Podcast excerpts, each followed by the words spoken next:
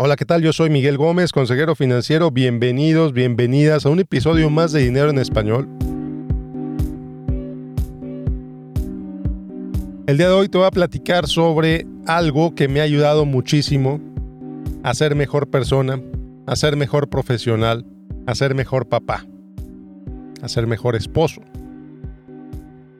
Los mentores y los antimentores. Bueno, pues vamos a empezar primero lo primero, que es un mentor. Yo defino un mentor con tres partes. Número uno, para mí un mentor es alguien que tiene más experiencia que yo. Para mí un mentor es alguien que tiene la capacidad de enseñarme algo que yo no sé. Y número tres, para mí un mentor es mentor cuando yo quiero aprender algo cuando yo quiero, cuando yo tengo el deseo de aprender ese algo de esa persona. Entonces, primero vamos a desmenuzar esas tres partes de la definición de mentor. ¿Y qué es un antimentor? Alguien que me enseña cómo no quiero ser, cómo no quiero hacer las cosas, cómo no quiero vivir, cómo no. El mentor es el cómo sí, el antimentor es el cómo no. Y te aseguro que has conocido gente de los dos lados. Bueno, vamos a desmenuzar primero la definición de mentor. Que alguien tenga más experiencia que tú. Aquí bien claro. Hay gente con mucho más... Primero para, primero, para poder reconocer que tiene más experiencia que tú, tú tienes que tener la humildad de reconocer que tú no tienes ese nivel de experiencia. Tienes que tener la humildad de decir yo no sé o yo no sé lo suficiente, o yo sé menos que él, yo sé menos que ella. Cuando tú reconoces que no sabes algo, entonces cuando tú quieres, cuando tú puedes decidir quiero aprender más. ¿Y con quién vas? Con alguien que sabe más que tú. Con alguien a lo mejor que ya lo ha hecho por más tiempo que tú. Con alguien que lo vive como a ti te gustaría vivirlo, cualquiera que eso sea. Estoy hablando en temas muy generales porque de eso se trata esto. Porque puede ser que tú quieres saber más sobre cómo ser papá, tú quieres saber más sobre cómo ser un mejor amigo, tú quieres saber más cómo ser un mejor profesional, tú quieres saber cómo ser un mejor X, Y o Z. Y hay gente, hay gente que ya lo hace, hay gente que ya lo es. Entonces tú primero tienes que reconocer qué quieres saber, qué quieres aprender, qué quieres vivir diferente que como lo has vivido hasta ahora. Y luego tienes que identificar quién ya lo ha hecho, quién lo hace. Entonces, esa parte, esa primera parte, alguien con más experiencia que tú, está dividida en dos partes. Tu reconocimiento, que no tienes la suficiente experiencia, y el reconocimiento que alguien más sí la tiene. ¿Ok? Bueno, entonces ya que tienes esa claridad, nos pasamos a la siguiente parte de la definición, que tiene la capacidad de enseñarte algo. A lo mejor tú reconoces que alguien tiene más experiencia que tú, pero no tiene la capacidad, no tiene el tiempo, no tiene la manera de enseñarte a ti eso que tú puedes aprender de esa persona. No, te, no te sirve ese mentor si no tiene la capacidad de enseñarte algo a ti. Ahora, ¿cómo puedes aprender de un mentor? Puedes aprender de un mentor conviviendo con él, con ella, el mayor tiempo posible. Puedes aprender de un mentor leyendo lo que ha publicado, leyendo lo que ha dicho en sus entrevistas, leyendo lo que ha dicho, escuchando lo que ha dicho en, en podcasts. Así puedes tener un mentor. Un libro escrito hace dos mil años. Ha sido un excelente mentor para mí. Meditaciones de Marco Aurelio. Marco Aurelio, emperador romano que vivió hace dos mil años, que obviamente no tengo forma de conocer, pero obviamente tiene más experiencia que yo.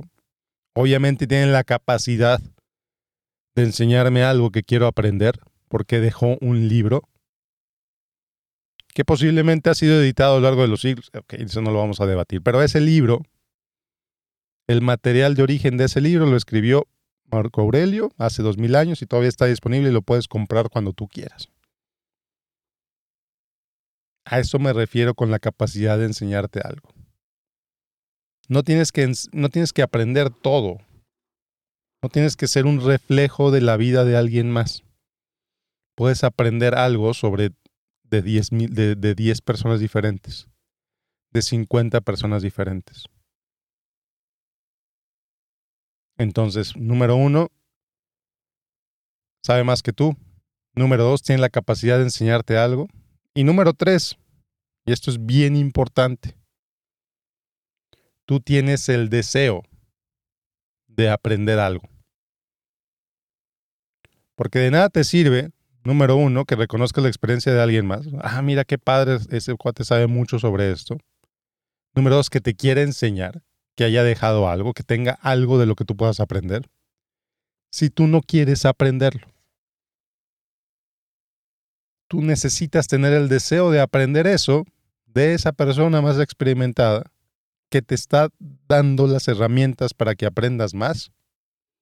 Pero si no lo quieres aprender, de nada te va a servir tener ese mentor. De nada te va a servir. Ahora vamos a suponer que identificaste un mentor en tu vida. Seguramente va a ser alguien, o bueno, no seguramente, posiblemente va a ser alguien que va a estar en, el contexto en el que te desenvuelves en este momento. A lo mejor es un ejecutivo que admiras mucho en tu empresa. A lo mejor es tu vecino. A lo mejor es tu, compadre que lo admiras tanto. Tú vas y le preguntas, tú vas y le pides que sea tu mentor. Posiblemente no.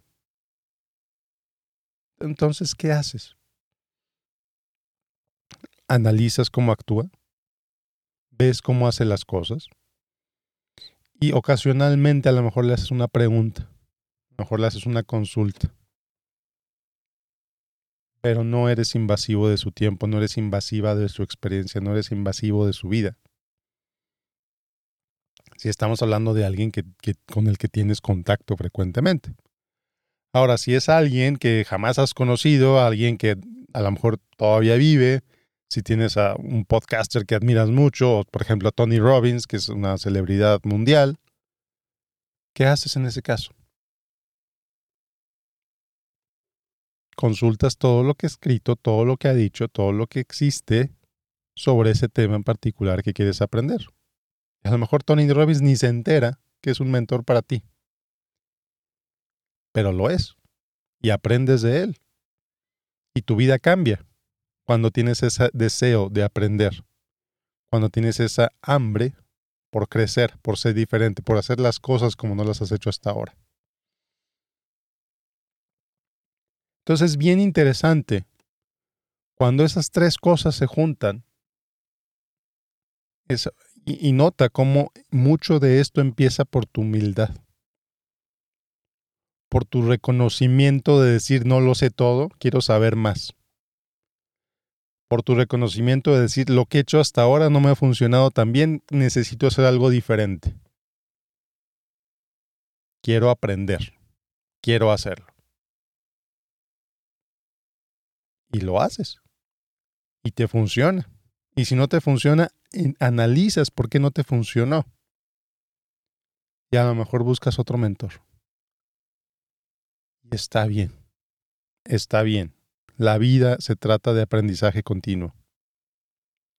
Cuando dejas de aprender, te mueres. A lo mejor sigues vivo, a lo mejor vas a vivir otros 50 años. Pero si no estás aprendiendo, no estás viviendo estás existiendo. Entonces, por eso, por eso quise hablar de eso este día. Te voy a platicar mi experiencia de un antimentor. Una persona súper profesional, súper dedicada a su trabajo, súper dedicada a su carrera. Una persona tan dedicada a su carrera que ganaba quién sabe cuántos premios al año por hacer lo que hacía que ganaba financieramente le iba fantásticamente bien. Pero a lo mejor se podría aprender algo de, él, de esa dedicación al trabajo, de, ella, de esta persona. Pero cuando me di cuenta que esta persona pasaba 12 horas trabajando, 14 horas trabajando, que se perdía los juegos de los hijos que se perdía los eventos importantes de la familia por estar trabajando. Y sabes qué, no. Bien por esta persona por hacer todo eso que hace, pero yo no lo quiero hacer.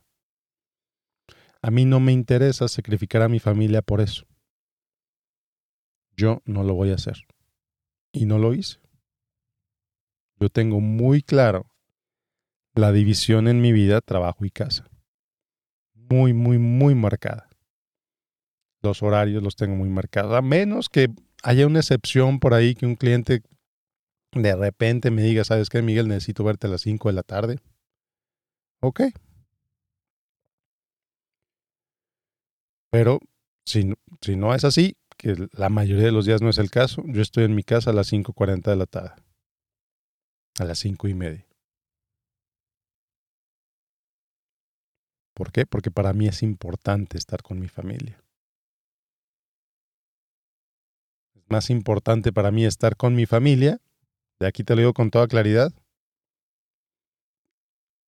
Mira, si de pronto me encontraron, me ofrecieran un trabajo que me dijeran, Miguel, te pago el doble de lo que ganas ahorita, pero necesitas trabajar 70 horas a la semana.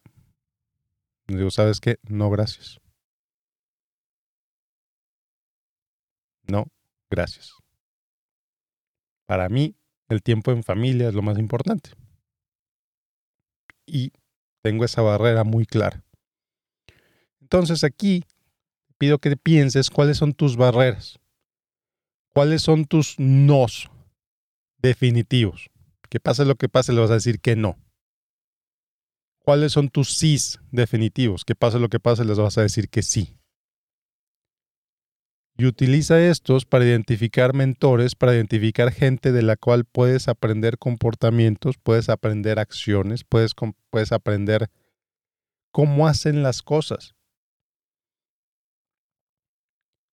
O a lo mejor a ti se te ocurre cómo lo puedes vivir. Después de entender, después de estudiar cómo hacen ciertas personas ciertas cosas, tú lo puedes aprender, lo puedes modificar, lo puedes aplicar en tu vida. Y ese es el poder de un mentor, el poder de una mentoría.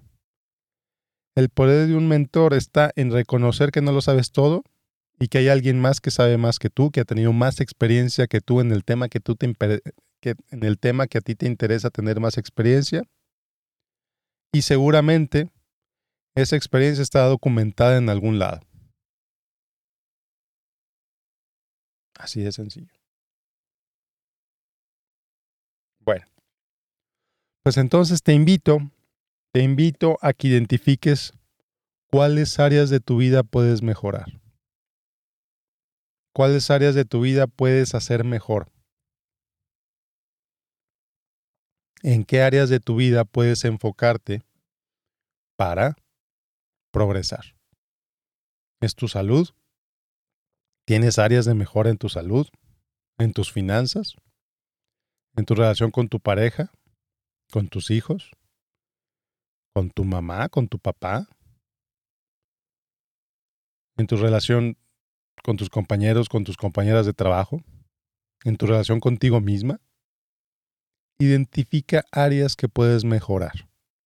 Te aseguro que las tienes. Todos las tenemos. Haz ese ejercicio, a ver qué puedo mejorar en mi vida. Desde una posición de aprendizaje, desde una, desde una posición de, que quiero crecer. No desde una posición de que, ay, pobrecito de mí, estoy bien fregado en esto, me va muy mal en esto. No. Desde una posición de crecimiento, desde una posición de desarrollo. Mira, ¿sabes qué? Me doy cuenta que estoy mal en esto me doy cuenta que, o a lo mejor no dices que estoy mal, que puedo desarrollarme más en esto. Dirían en, en las empresas que tengo estas áreas de oportunidad. Identifico y entiendo y me doy cuenta y reconozco mis áreas de oportunidad. Y a partir del día de hoy me comprometo, a partir del día de hoy me comprometo a mejorar esas áreas de oportunidad y dices hasta aquí y hasta aquí es. Y empieza a progresar y empieza a identificar quién te puede ayudar a mejorar esas áreas de oportunidad. Y empiezas a encontrar empiezas a encontrar el desarrollo profesional, el desarrollo personal, el desarrollo humano, empiezas a encontrar mejoras en tu salud y te vas transformando en alguien más. Dejas de ser quien tú eras hasta este momento y te empiezas a transformar en alguien más. Vas a seguir siendo la misma persona con tu nombre, con tu misma fecha de nacimiento, a lo mejor con tu misma familia a lo mejor con tus mismos compañeros de trabajo, o a lo mejor resulta que después de este proceso de crecimiento decides cambiar de empleo. Y está bien, no pasa nada. Todos nos estamos transformando. Y esa transformación, qué mejor que sea una transformación consciente a que sea una transformación como consecuencia del paso del tiempo. Nota lo que dije, ¿eh? qué mejor que sea una transformación consciente a que sea una transformación como consecuencia simplemente del paso del tiempo. Yo lo veo, por ejemplo, en otros, en otros papás de mi edad, papás que llegan a los 50 años, que se dejan, decimos comúnmente, se dejan caer. Ven como normal que empiezan a subir de peso. Ven como normal que cada vez pueden hacer menos cosas.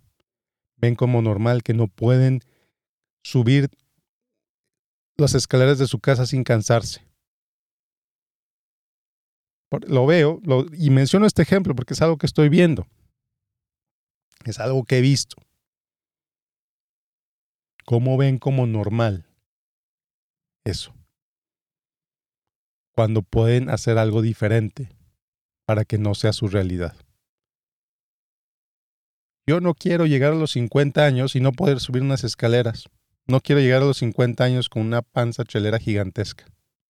No. Por eso lo estoy tomando medidas desde ahora. Por eso tengo mentores desde ahora que me están ayudando a llegar bien a los 50 años. Porque para llegar bien a los 50 tengo que llegar bien a los 40, a los 41, a los 42. Y así, un día a la vez. Pero bueno, ya no me quiero extender más.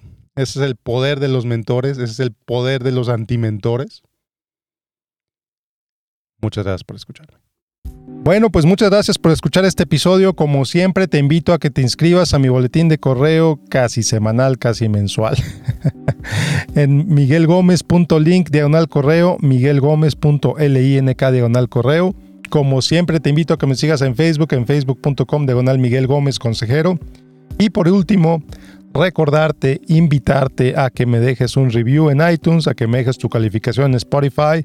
Esto le ayuda a los algoritmos a que recomienden este podcast a más gente. Entonces, por favor, por favor, si este podcast te gusta, si este episodio te gustó, déjame tu review ahí, déjame tus estrellitas.